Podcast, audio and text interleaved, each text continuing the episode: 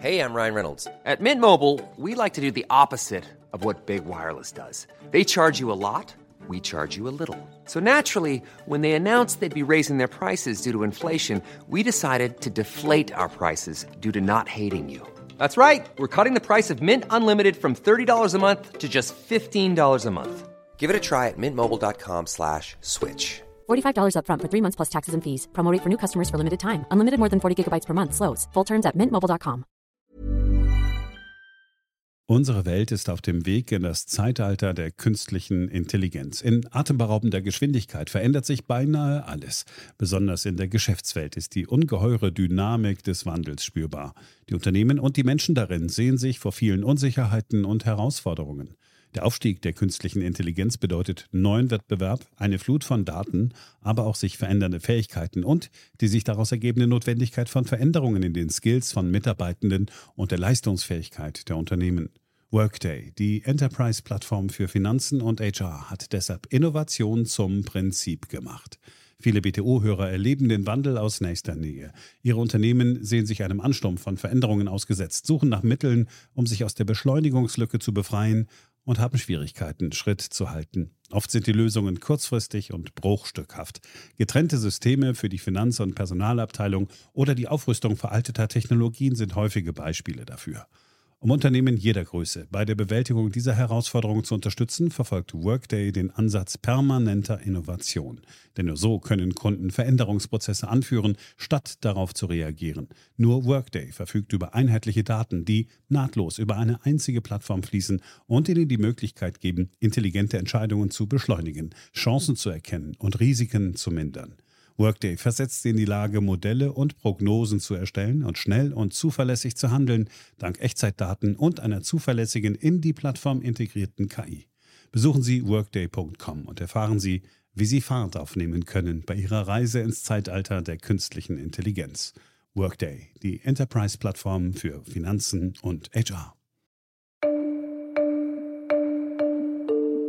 Hier ist Beyond the Obvious, der Ökonomie-Podcast von und mit Daniel Stelter, eine Produktion von The Pioneer. Herzlich willkommen zur neuesten Ausgabe meines Podcasts. Schön, dass Sie wieder mit dabei sind. Beyond the Obvious, der Podcast mit Dr. Daniel Stelter.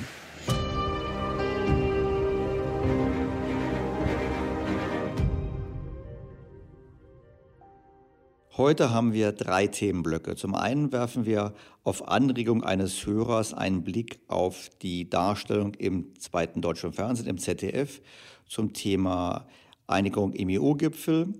Dann blicken wir natürlich auf Hörerfragen zum Podcast der vergangenen Woche. Bekanntlich ging es dabei um Inflation.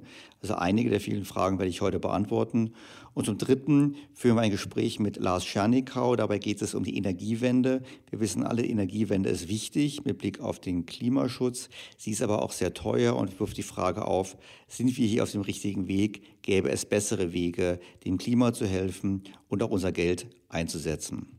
Wir beginnen mit dem Hinweis eines Hörers. Tobias Hillenbrand hat Daniel Stelter gebeten, sich das ZDF-Spezial zum EU-Gipfel anzuschauen.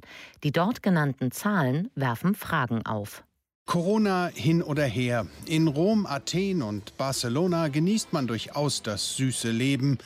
Reicher allerdings sind die Menschen deswegen dort noch lange nicht. Ja, das Pro-Kopf-Vermögen in Italien ist mit rund 53.000 Euro etwa so hoch wie das in Deutschland. Und ja, auch in Spanien liegt es noch bei etwa 30.000 Euro.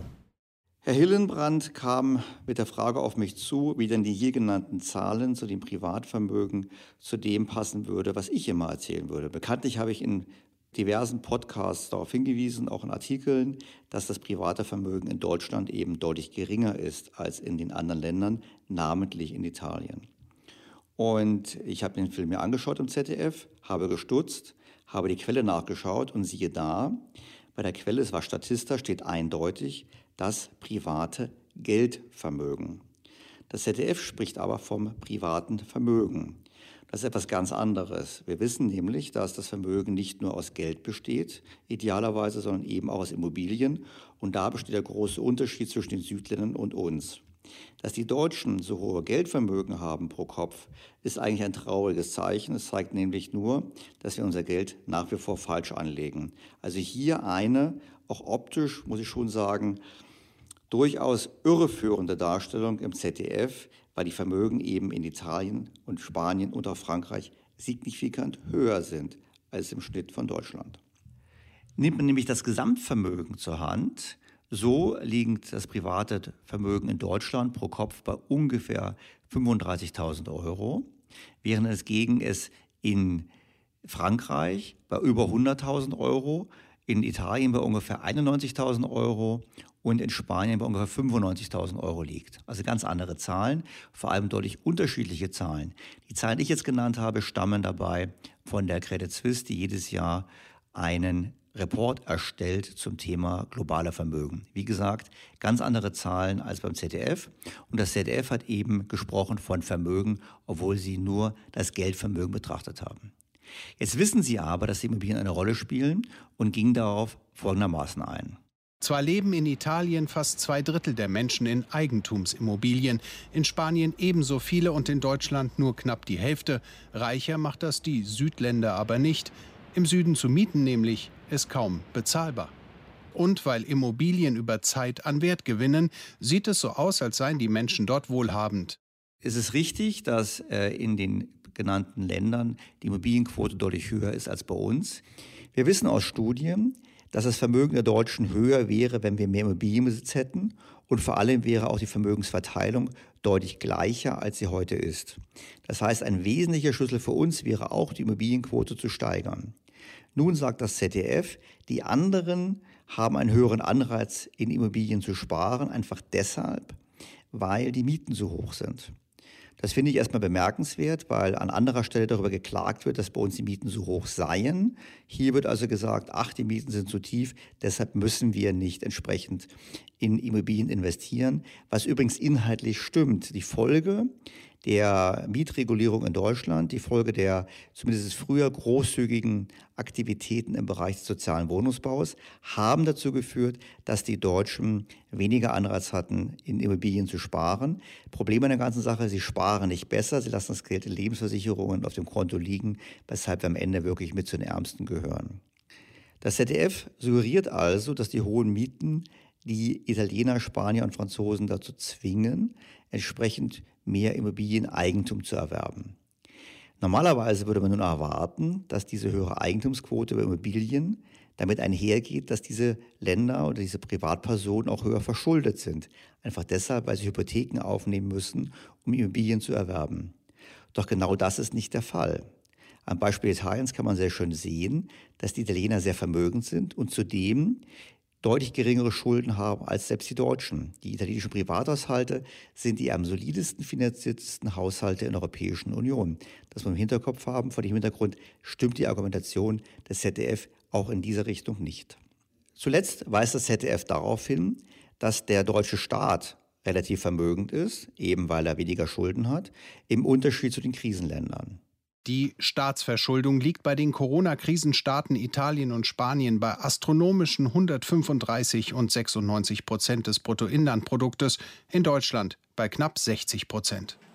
Die deutsche Wirtschaft ist robuster, der deutsche Sozialstaat leistungsfähiger. Hierzulande gibt es mehr Sozialwohnungen, mehr Hilfe für finanziell Schwache. Was der Staat im Süden nicht bezahlt, müssen die Menschen dort privat bezahlen, aus eigenem Vermögen. Diese Zahlen sind korrekt wirft aber die folgende Frage auf.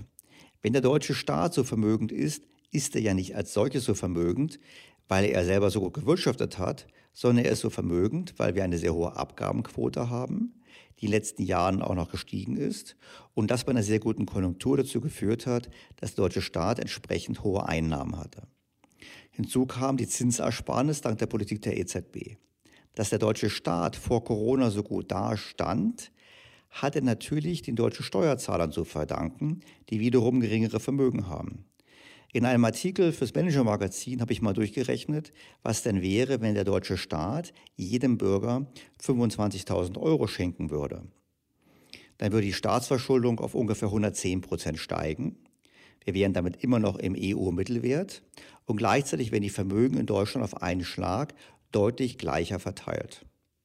Noch besser wäre es, wenn diese 25.000 Euro für jeden in einer Art Alterssparkonto angelegt würde und wir diesen so geschaffenen Staatsfonds dazu nutzen würden, unser Geld global diversifiziert, auch inflationsgesichert anzulegen.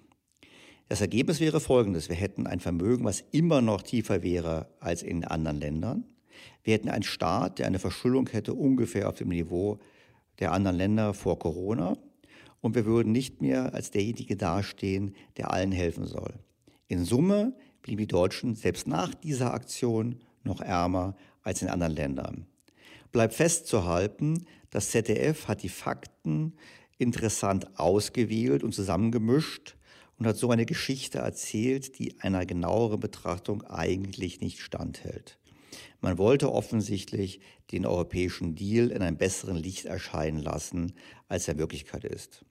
Das passt meines Erachtens natürlich zur Gesamttonlage. So ist es mir ergangen in einem Interview mit dem WDR 5, als ich gesagt habe, lasst uns doch den Bürgern lieber die Wahrheit sagen.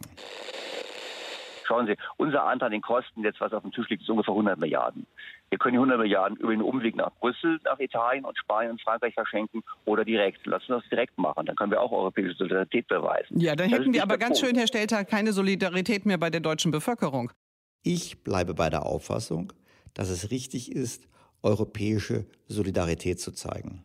Es ist auch richtig, entsprechend mehr Leistungen an die EU zu erbringen, um auf diese Art und Weise der EU zu helfen, sich zu stabilisieren und zu sanieren.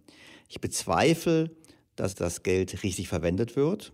Und darüber hinaus glaube ich auch, dass es ein Fehler ist, wenn die Medien bei uns versuchen, die Dinge besser darzustellen, als sie eigentlich sind, weil dann die Gefahr besteht, sobald die Enttäuschungen, und die werden kommen, wenn diese einsetzen, dass es dann eben eine entsprechende Gegenreaktion in der Bevölkerung gibt. Ich persönlich bleibe dabei, es wäre besser, mit offenen Karten zu spielen und den Deutschen zu sagen, was wir machen und dann eben dafür zu werben, das zu machen, statt es verdeckt zu tun. Damit setzen wir jetzt zumindest in dieser Folge einen Schlusspunkt hinter die Ergebnisse des EU-Gipfels und kommen zu Ihren Nachfragen. Die meisten beziehen sich auf das Thema Deflation-Inflation. In der vorherigen Folge hat Daniel Stelter erläutert, warum aus jetziger Warte eher mit einer steigenden Inflation zu rechnen ist. Dazu merkt ein Hörer an, dass in einem früheren Podcast noch das Japan-Szenario für möglich gehalten wurde, also zunehmend deflationäre Tendenzen.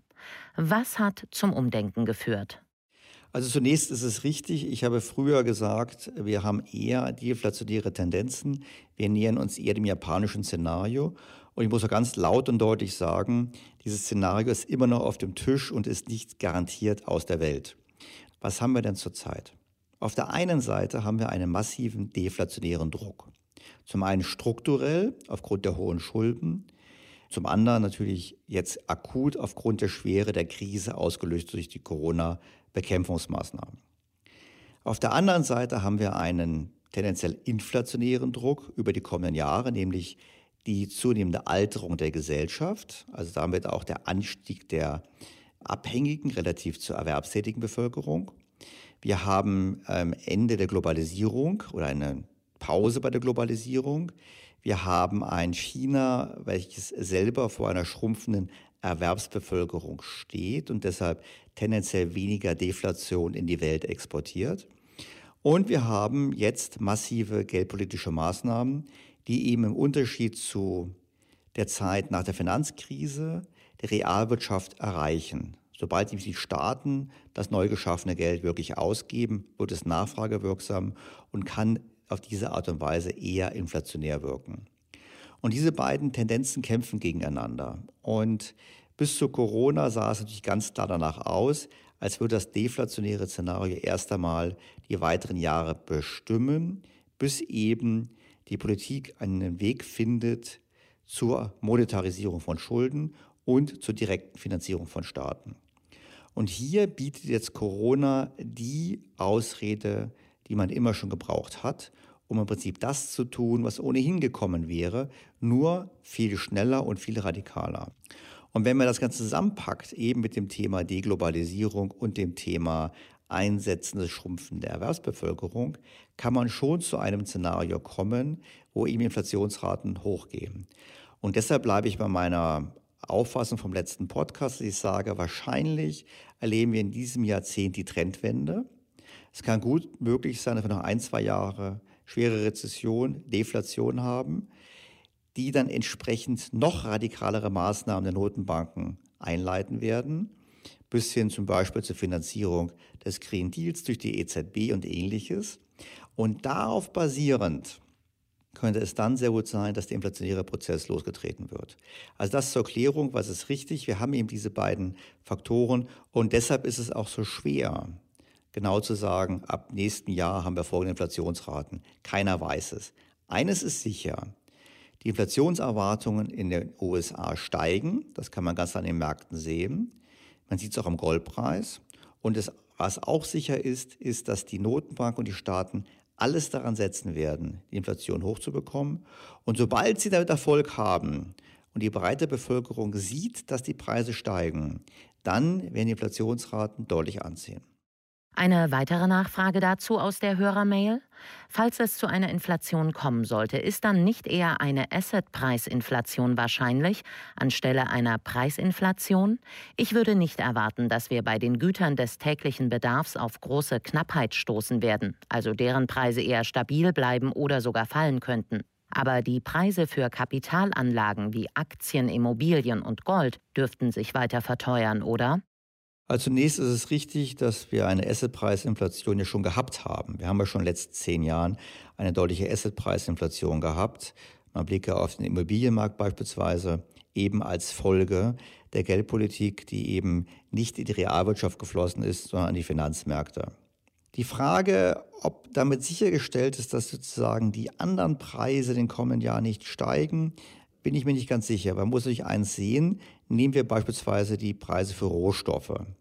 Wenn wir jetzt eine Welt haben, wo wir, kommen wir hinter im Podcast noch drauf, die Energiewende forcieren, wenn wir teurere Energie haben, teurere Energie fließt in alle Wirtschaftsbereiche rein und am Ende kostet auch ein Apfel im Supermarkt mehr, einfach deshalb, weil vorher die Kosten hochgegangen sind, die, was ich mit dem Transport und ähnlichem des Apfels verbunden waren.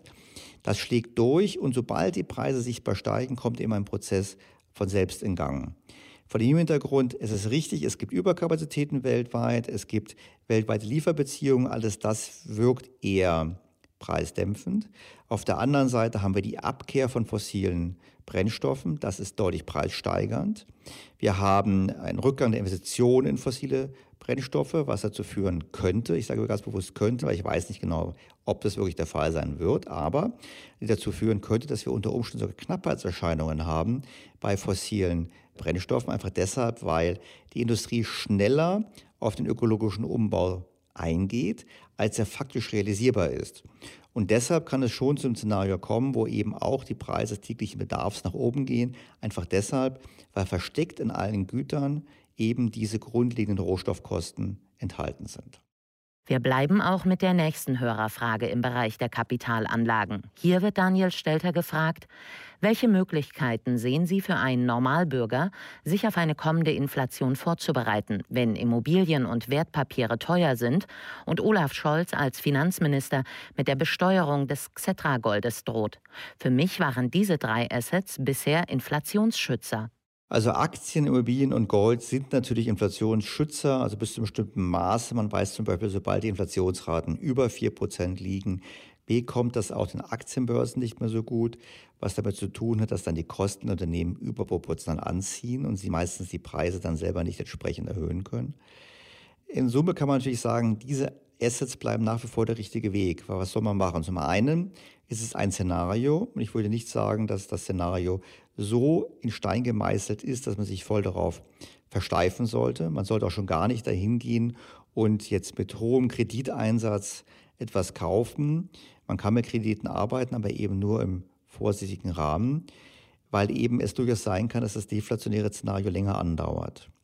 Was die Besteuerung betrifft von Herrn Scholz kann man ganz klar sagen, wenn es Ihnen gelingt, Ihr Vermögen in dieser Phase zu erhalten, kann ich ganz klar versprechen, da bin ich ganz sicher, dass dann die Politik einen Weg finden wird, diese Vermögenswerte trotzdem noch zu besteuern und sei es auch nur unter dem Deckmantel der Gerechtigkeit denjenigen gegenüber, denen es nicht gelungen ist, ihr Vermögen zu retten. Das ist, glaube ich, das ganz klare Szenario. Kommen wir zum dritten Thema, dem Thema Energiepolitik, Energiewende und wirtschaftliche Folgen. Ein gerade in Deutschland heiß diskutiertes Thema, aber nicht nur dort. Zum Beispiel auch in der Schweiz. Dort haben einige Hochrechnungen für Diskussionen gesorgt. Unter der Überschrift Die Warenkosten von Photovoltaik hat der Journalist René Weiersmüller interessante Zahlen veröffentlicht. Die bedarfsgerechte Nutzung von Sonnenstrahlung sei, Stand heute, mit einem nahezu ruinösen finanziellen Aufwand verbunden. Wird auf Solarstrom gesetzt, bedeutet das zusätzliche Speicherkraftwerke, die teuer sind. Investitionen von 2,1 Milliarden Franken stehen einer Speicherkapazität gegenüber, die den Strombedarf der Schweiz lediglich für ein paar Stunden deckt. Bei einer Stromspeicherung mit Akkus kämen die Kosten auf einige tausend Milliarden Franken. Für eine Lebensdauer von vielleicht 20 Jahren. Weiter heißt es, nehmen wir an, es soll ein Sechstel des jährlichen Strombedarfs der Schweiz über Speicherseen in den Winter gerettet werden, ergäben sich rein rechnerisch rund 300 mal größere Investitionen für Leitungen, Pumpen, Generatoren und so weiter. Das würden 600 Milliarden Franken sein. Das Beispiel der Schweiz zeigt, dass auch andere Länder vor dem großen Problem stehen, wie sie eben mit erneuerbaren Energien ihre Energieversorgung in Zukunft sicherstellen können. Wir wissen, es ist immer leicht, Strom zu bekommen, wenn die Sonne scheint und der Wind bläst. Es ist ein Problem, wenn beides nicht der Fall ist. Und das Kernproblem ist eben die Speicherung dieser Energie. Und die Schweiz, die ja die Möglichkeit hätte, wahrscheinlich das über Gewässer zu machen, also über Speicherseen, selbst für die Schweiz stellt es sich nicht nur unter finanziellen Gesichtspunkten, wie gerade eben im Zitat gesehen, sondern auch technologischen Gesichtspunkten als ein unmögliches Unterfangen dar. Ein so großer Stausee wäre gar nicht baubar und vor allem auch gar nicht richtig bewirtschaftbar angesichts der Wassermengen, die zunächst hineingepumpt und später herausgelassen würden. Es ist sozusagen technisch nicht möglich, die postulierten Ziele zu erreichen. Wir brauchen offensichtlich neue Technologien. Ein weiteres Beispiel jetzt aus Schweden. Um die Stromversorgung stabil zu halten, musste dort ein aus Wartungsgründen stillgelegter Atomreaktor vorzeitig wieder hochgefahren werden. Die Regierung entschädigt den Betreiber dafür mit umgerechnet rund 30 Millionen Euro. Ende des Jahres soll der Reaktor aber endgültig stillgelegt werden. Experten gehen davon aus, dass Schweden dann auf zusätzliche Stromimporte aus anderen Ländern angewiesen wäre. Deshalb lehnt die schwedische Regierung bislang auch einen kompletten staatlich verordneten Atomausstieg ab. Schweden ist ein weiteres Beispiel dafür, wie schwer es eben ist, unsere Energiewirtschaft umzustellen. Wir müssen im Hinterkopf haben, wir haben ja eine historische Entwicklung gehabt. Wir hatten ja früher erneuerbare Energien in der Menschheit vor ein paar Jahrhunderten und haben erst dann durch den Einsatz von Öl vor allem und von Kohle es geschafft, die Energiedichte zu erhöhen und den Lebensstandard deutlich zu steigern. Nun zurückzugehen zu erneuerbaren Energien ist eine angenehme Idee, die ich auch voll unterstütze. Sie hat eben das Problem, dass die Energiedichte geringer ist und vor allem eben das Problem der Speichertechnologie, dass man sogar in Schweden, einem Land, das ja ähnlich wie Deutschland bei der Energiewende denkt und ähnlich kritisch ist, auch was die Atomenergie betrifft, dass man dort eben bereit ist, diesen Weg wieder zu gehen, einfach deshalb, weil die Alternative der Energieimport natürlich auch nur begrenzt geht. Wenn nämlich alle europäischen Länder zeitgleich importieren wollen, wird das schwierig werden. Weshalb wir in einigen Ländern vermutlich auch mit Blick auf die Klimaschutzziele vor einer Renaissance der Atomenergie stehen werden. Wir wissen, dass die Energiewende mittlerweile ein deutlich teureres Unterfangen ist, als uns damals die Politik versprochen hat. Wir sind auf einem weiten Weg. Wir haben es geschafft, einen sehr hohen Anteil an erneuerbaren Energien zu implementieren. Wir müssen gleichzeitig Backup-Technologien wie Schweden, wie die Schweiz aufrechterhalten oder erstmal bauen. Also ein sehr kompliziertes Thema, in dem es mir persönlich auch immer schwer gefallen ist, einen klaren Blick zu haben und zu verstehen, wie das Ganze sich dann ökonomisch darstellt. Denn dass die Energiewende richtig ist aus ökologischer Sicht, ist unstrittig, wenn man den CO2-Ausstoß in der Atmosphäre reduzieren möchte, um auf diese Art und Weise einen Beitrag zu leisten, um die Klimaschutzziele denen Deutschland ja zugestimmt hat, entsprechend zu erreichen. Um etwas mehr Klarheit in das Thema zu bekommen, spreche ich heute und in der kommenden Folge mit Dr. Lars Schernikau, einem deutschen Energieökonomen. Um es transparent zu machen, er ist Vertreter der Kohleindustrie, er ist beteiligt bei einer Firma, die Kohle für Kraftwerke und die Industrie auch importiert, aber auch mit Rohstoffen handelt, die man beispielsweise braucht, um Elektrobatterien für Kraftfahrzeuge herzustellen. Mit ihm habe ich über die Energiewende gesprochen. Es ist leider ein sehr komplexes Thema, das sagen natürlich alle, aber ich glaube, die Zusammenfassung aus meiner Sicht besteht darin, dass jawohl, wir können auf lange Sicht nicht weiter für immer fossile Rohstoffe verbrennen. Wenn ich sage lange Sicht, dann rede ich über 100, 200, 300 Jahre. Die aktuelle Energiewende, die stattfindet im Hinblick auf Wind- und Solarenergie primär, betrachte ich persönlich als fast katastrophal für die Umwelt und sowieso für die Wirtschaft. Ich bin jetzt 48 Jahre alt. Als ich in der Schule war, wurde mir damals schon gesagt, das Öl hält noch 30 Jahre. Ja. Öl hält jetzt noch, äh, lassen Sie mich lügen, ich glaube 50 Jahre oder 40 Jahre, nach dem, was man heute weiß. Kohle, die man heute kennt, ist genug da für über 1000 Jahre. Dass wir uns Sorgen machen müssen über die Verfügbarkeit von fossilen Energieträgern, das ist absolut nicht der Fall. Die Frage ist, ob es sinnhaft ist und langfristig, ob wir überhaupt genug Energie herausbekommen aus diesen fossilen Energieträgern.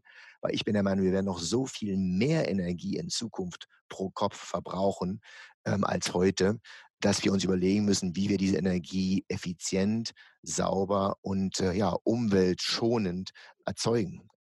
Warum pro Kopf? Ich meine, ich kann mir einleuchten, dass die Welt, wenn die Welt jetzt gesamthaft industrialisiert, wenn auch weiter Millionen von Menschen aus der Armut kommen in, der Entwick in den Entwicklungsländern, dass der Energieverbrauch weltweit steigt. Nur warum äh, glauben Sie, dass zusätzlich auch nochmal der Verbrauch pro Kopf hochgehen würde? Weil wir haben ja schon sehr hohen Pro-Kopf-Verbrauch in der westlichen Welt. Ja, das ist eben genau der Punkt in der westlichen Welt. Also einfach, um Ihnen ein Gefühl zu geben, in Deutschland verbrauchen wir ungefähr, man, ich sag mal, eine Zahl sieben. Ja? Pakistan verbraucht 0,6. Das ist ein Faktor von 10. Indonesien, ein Land, was dreimal so groß ist wie Deutschland, haben wir 0,9. In Indien haben wir eins, also ein Siebtel von Deutschland. Das heißt, Sie sehen schon, dass diese großen Länder, die da kommen, ich rede noch gar nicht von afrikanischen Ländern, das sind alles Länder, die wir können ja nicht den Leuten nur sagen, Jungs, verbraucht die Energie nicht wie wir. Oder sind wir bereit, unser Energieaufkommen pro Kopf zu halbieren? Und selbst dann wären wir noch fünfmal höher als Pakistan. Wenn man sagt, der Klimawandel ist zum Teil eben menschengemacht, wenn man sagt, der hat zu tun mit dem Verbrennen fossiler Brennstoffe, dann ist es doch richtig zu sagen, man versucht, alternative Formen der Energieerzeugung zu finden. Also wenn man das als Prämisse festlegt, dann ist es richtig, dass man die Alternativen aussucht. Aber diese Alternativen sind garantiert nicht Wind und Solar in der heutigen Form. Warum nicht? Weil wir nicht genug Platz haben weil die Energiedichte nicht hoch genug ist, weil wir Wälder roden müssen, weil wir Rohstoffe brauchen, um Solaranlagen zu bauen, um Windräder zu bauen, Zement brauchen. Der Einfluss auf die Natur ist so unglaublich hoch. Wir sind nie in der Lage, auch nur einen signifikanten Anteil mit Wind und Solar zu machen. Und dazu kommt das Problem der, der Unstetigkeit der, in der Energie, die aus Wind und Solar kommt. Es bedarf immer eines Speichers oder eines Backups sagen ja die Befürworter, gerade wenn ich Deutschland anschaue, man Deutschland hat beschlossen, aus der Atomenergie auszusteigen, Deutschland hat beschlossen, aus der Kohlekraft auszusteigen. Gleichzeitig wird ja gesagt, wir streben an, 100 Prozent des Stromes in Deutschland aus erneuerbaren Energien zu erzeugen. Aber das lassen wir mal Landschaft weg und lassen wir mal Ressourcenverbrauch beim Bauen von Windkraftanlagen weg. Nehmen wir mal an, dieser Platz wäre vorhanden. Wäre es denn möglich, Deutschland zu 100 Prozent aus erneuerbaren Energien zu versorgen? Absolut unmöglich. Warum? Weil die Energie nicht stetig verfügbar ist. Wir brauchen eine Speicherquelle. Und diese Speicherquelle haben wir nicht. Also wenn Sie sagen erneuerbare Energien, dann sagen Sie keine Kohle, dann sagen Sie kein Gas und dann sagen Sie keine Kernenergie. Ist das richtig, Herr Stelter? Das wäre zumindest die offizielle Definition. Ich nehme nur das, was die Politiker meinen. Gut, wunderbar. Wenn Sie sich das deutsche Stromaufkommen ansehen, dann sehen Sie, dass, äh, weiß ich jetzt so mal 30, 40 Prozent aus erneuerbaren Energien erzeugt wird, wobei bei den erneuerbaren Energien Wind und Solar, glaube ich, einen Anteil von 25, vielleicht maximal 30 Prozent haben. Das heißt, es kommen 70 Prozent nicht von Wind und Solar. Und das sind hauptsächlich Natürlich Kohle, Gas und Kernenergie. Wenn wir Kohle, Gas und Kernenergie abschalten, dann werden wir hauptsächlich auf Wind und Solar, das heißt auf diese unstetigen Energieformen abtreten müssen. Und diese müssten wir zwischenspeichern, damit wir genug Energie haben, wenn eben kein Wind bläst oder die Sonne nicht scheint. Und diese Speicher, die gibt es nicht. Um Ihnen ein Gefühl zu geben, die große Tesla Gigafactory, die ja in Berlin gebaut werden soll, nehmen wir mal davon an, die wird genauso gut sein wie die in Nevada von Tesla. Ja? Diese Factory, die, die, diese, diese Fabrik stellt 50 Gigawatt Energiespeicher pro Jahr her. Die stellt Batterien her, die in der Lage sind, 50 Gigawatt Strom zu speichern. Gigawattstunden Strom zu speichern, genau so ist es. Und diese 50 Gigawattstunden Batteriekapazität wäre genug, um den Strombedarf in den USA für sechs Minuten zu speichern. Sechs Minuten lang Strombedarf zu speichern in diesen 50 Gigawattstunden.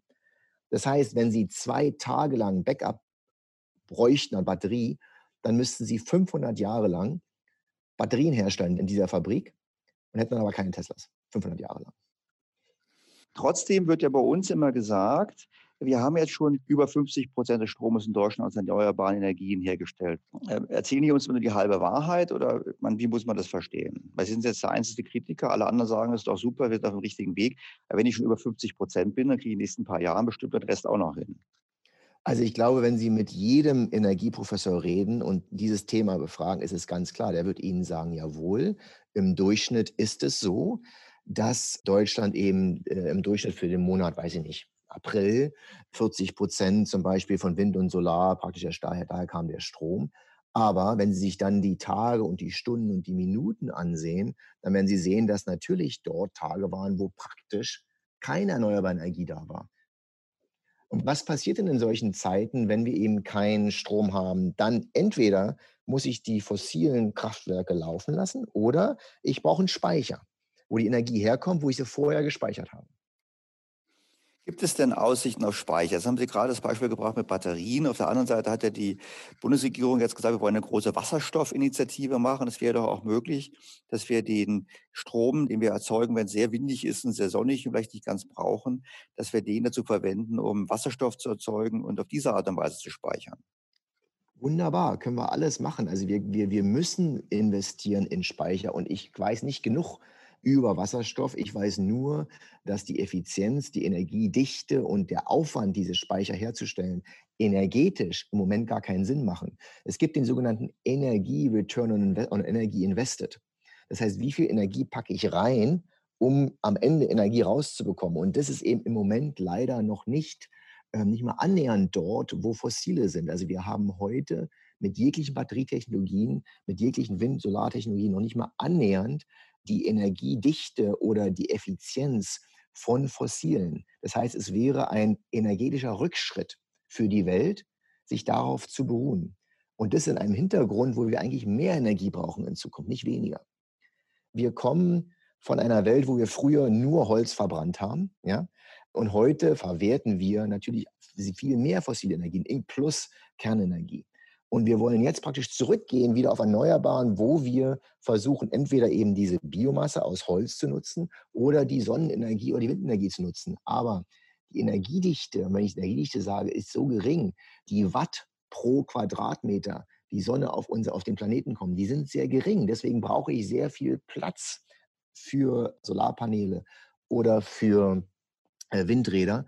Und den Platz haben wir nicht. Zu glauben, dass man mit der heutigen Technologie auch nur annähernd eine komplette Energiewende schafft, ist einfach unmöglich.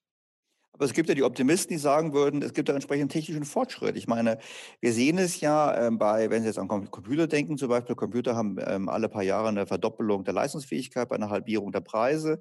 Können wir nicht davon ausgehen, dass auch bei uns technologisch es möglich sein wird, eben die Effizienz und Effektivität von Solar und von äh, Wind so zu steigern, dass wir eben überproportional mehr Strom aus derselben Fläche herausbekommen? Genau, beim Computer gibt es das berühmte Moore'sche Gesetz, was Sie gerade gesagt haben. Aber dieses Gesetz gilt nicht für Energie. Bei Energie gibt es sowas nicht. Ganz im Gegenteil. Wir haben schon so stark uns optimiert.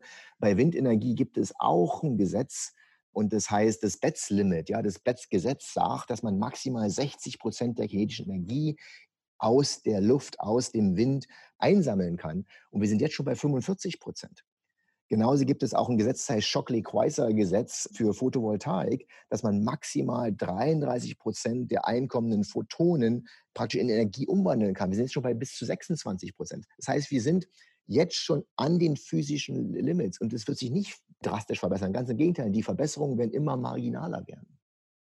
Die Frage ist ja trotzdem, jetzt gibt es ja auch die anderen, die sagen, ja, aber selbst das, wenn es alles stimmt, was sie sagen, trotzdem ist es doch so, dass eigentlich schon jetzt Wind- und Solarenergie deutlich kostengünstiger ist als fossile Brennstoffe. Und allein deshalb sollte man das schon machen. Also bräuchte man gar keine politische Intervention, sondern allein der Markt würde doch schon dafür sprechen, dass wir den Strom zuerst verwenden, der am kostengünstigsten herzustellen ist. Ja, das ist natürlich das Tollste. Das lesen wir jeden Tag in der Presse, dass eben Wind- und Solarenergie so günstig sind und, und billiger sind. Also wenn das so ist, dann frage ich mich, warum Deutschland fast die höchsten Energiepreise hat in der Welt. Das ist einfach Blödsinn. Ja, warum haben wir denn die höchsten Energiepreise? Weil es nicht stimmt, dass Wind- und Solarenergie günstiger sind. Die sind viel teurer. Was Sie in der Presse lesen, ist eine Einheit, Levelized Cost of Electricity, LCOE, die praktisch auf die Grenzkosten von Energieerzeugung hinausbuchen. Das müssen wir ganz kurz erklären, den Begriff. Also im Prinzip, was Sie sagen, ist, die Kosten für eine zusätzliche Energie, Einheit Energie sind sehr tief, weil wir quasi, wenn eine Anlage da ist, wenn die Sonne eine Stunde mehr scheint, haben wir eine Stunde mehr Strom, ohne mehr Kosten zu haben. Ist das das, was Sie meinen? Genauso ist es, weil ja praktisch Sonne ist ja umsonst und Wind ist auch umsonst. Und jetzt kann ich mir sagen, okay, wenn ich diese marginalen Kosten betrachte, dann sind die sehr gering, fast null. Und dann erscheint es, dass die günstiger sind. Aber das sind eben nicht die Gesamtkosten, die man betrachten muss. Also ähm, inzwischen haben auch die großen Energieinstitute dieses Thema aufgegriffen und die haben schon mal drei Kostenkategorien festgehalten. Unter anderem ist es die Backup-Kosten. Eben genau die Kosten, die ich habe, weil ich ein Kohlekraftwerk oder ein Gaskraftwerk vorhalten muss, was anspringt, wenn kein Wind oder Solar ist. Das sind einfach die Kosten des Backups. Da ist übrigens Kernenergie nicht so gut vereignet dafür, weil ich nicht so einfach hoch und runter fahren kann. Ja? So, und dann als nächsten Kostenfaktor haben diese Institute festgehalten, die sogenannten Gridkosten, also die Kosten des Netzes, was ich zusätzlich habe, um diese Energie von zum Beispiel Norddeutschland nach Süddeutschland zu bringen.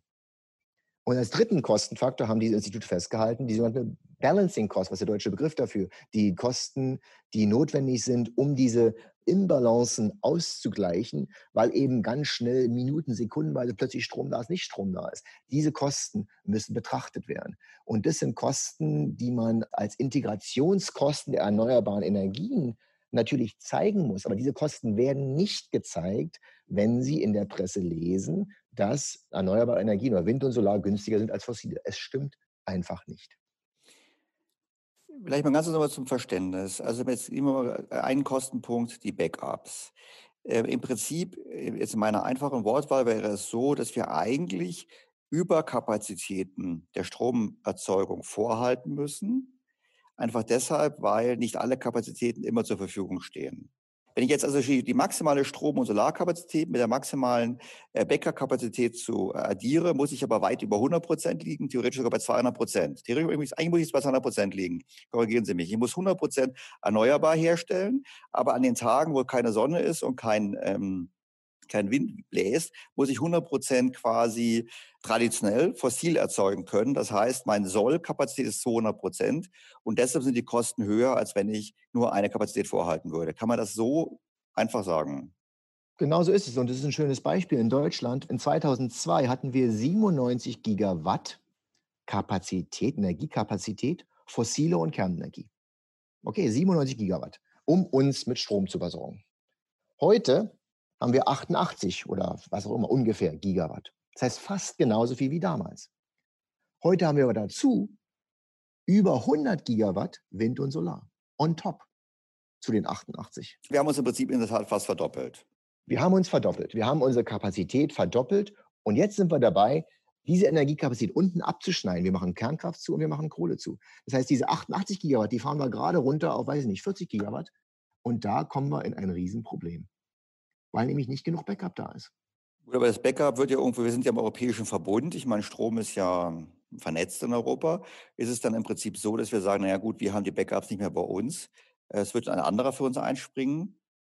Na klar, kein Problem. Das heißt, wir machen uns von anderen abhängig. A. B. Gehen wir davon aus, dass zum Beispiel Polen genug Kapazität vorhält für uns.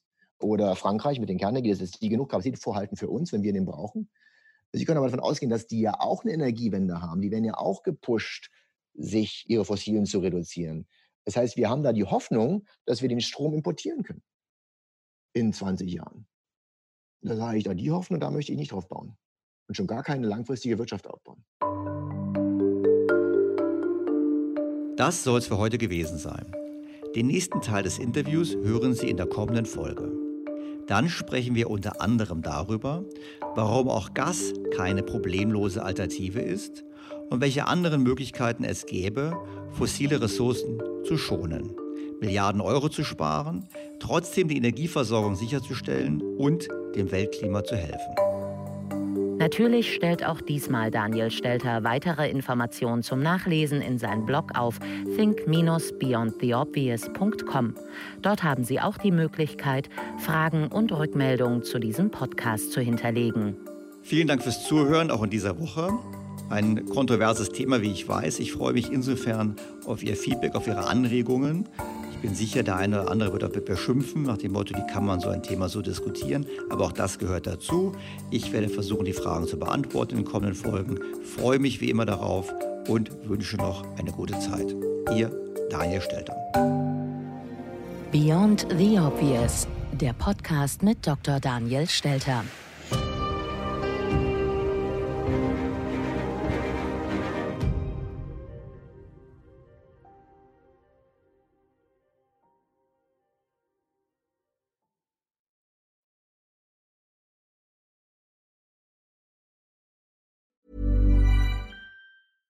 Imagine the softest sheets you've ever felt. Now imagine them getting even softer over time. That's what you'll feel with Bowl and Branch's organic cotton sheets. In a recent customer survey, 96% replied that Bowl and Branch sheets get softer with every wash. Start getting your best night's sleep in these sheets that get softer and softer for years to come. Try their sheets with a 30-night guarantee. Plus, get 15% off your first order at bowlandbranch.com. Code BUTTERY. Exclusions apply. See site for details.